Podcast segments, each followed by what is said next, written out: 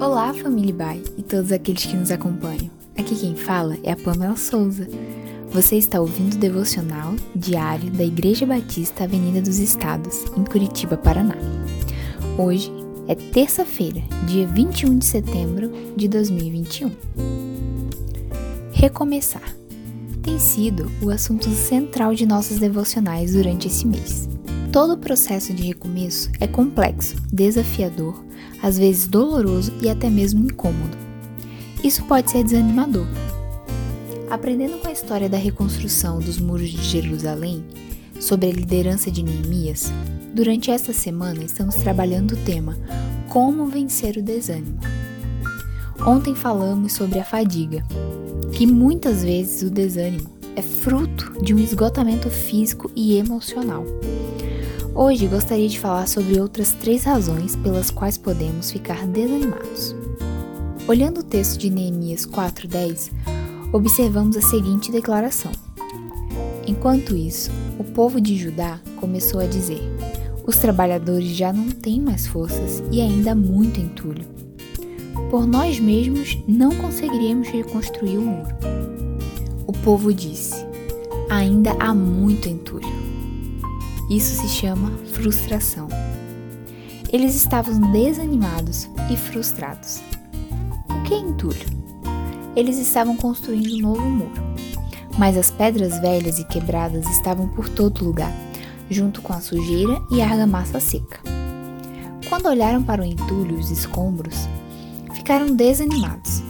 Perderam o alvo de vista, porque havia tanta sujeira que não sabiam como chegar ao que realmente interessava para eles. Sempre que você estiver realizando um projeto, algum lixo vai acumular-se. E isso pode ser muito frustrante. As quinquilharias da vida são aquelas coisas que surgem no caminho.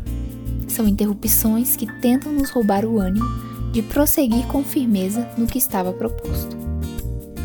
Frustração e fracasso andam de mãos dadas. Observe que o texto diz que, por nós mesmos, não conseguiremos reconstruir o muro.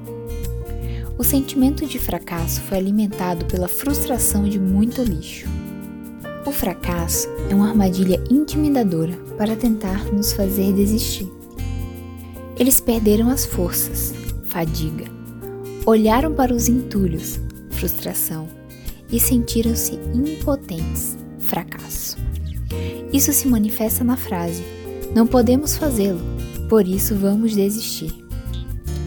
Não bastasse isso, o texto prossegue com mais um motivo para desânimo.